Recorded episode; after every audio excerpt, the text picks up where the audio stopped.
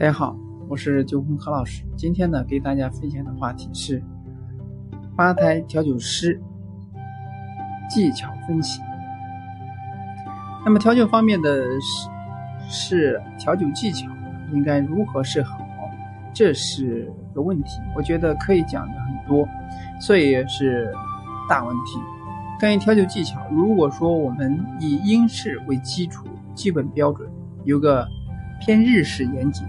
有人偏美式的轻松，有的人呢就会去想哪个会更好呢？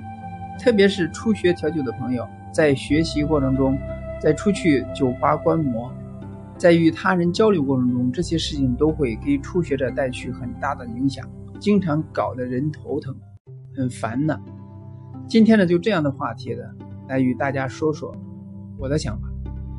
首先呢，你得做到充分的自我认识。你更喜欢哪种样子的调酒方式？因为每个人的性格不同，所以不要违背自己的初心，按自己心中最喜欢的那种来做就好了。这样你才会做得更好，其中调酒技巧才会使你变得自信、开心、得心应手。其次，在初学的时候呢，请你认真按照老师所教的方法开始。我以自己教学经验为例吧，初学者我们应该从从最容易被学会的技巧开始，这样的初学者才会更快、更好的把握调酒技巧，让他在学习中找到自信，得到学习乐趣，才会更有信心学习下去。因为喜欢和兴趣才是最好的老师。所以初学者，你千万不要觉得老师教的东西简单，你能在规定时间内做到顺手，就很棒。这么多年，我的学生学习的效果是相当不错的。再次，能静下心来，好好的度过学习期，完成入行的学习期，去找到一个适合自己的风格，然后就努力去学习。同样一个倒酒的方式，你可以按照你的想法融入不同的方式，来实现自己的调酒技巧，形成自己的调酒风格。然后呢，就又向着这个方向努力去发展。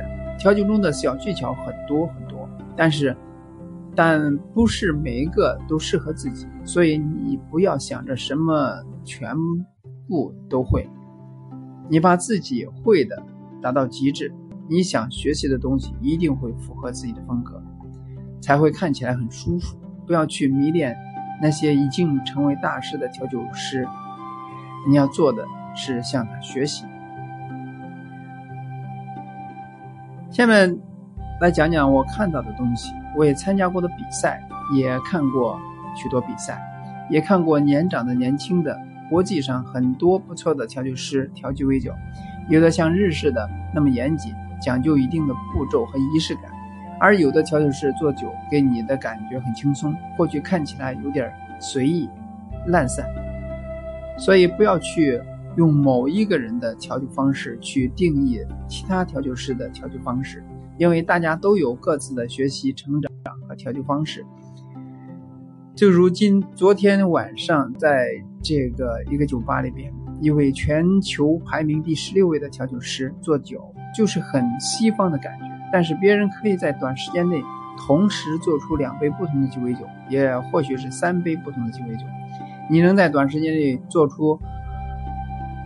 好鸡尾酒给客人，也没有人说他调酒随意，反而他的酒单被爆单了，因为他的一切技巧都融入到了自己身体里，每次都刚刚好，恰到好处。所以从自己整体性格出发，去形成自己的风格，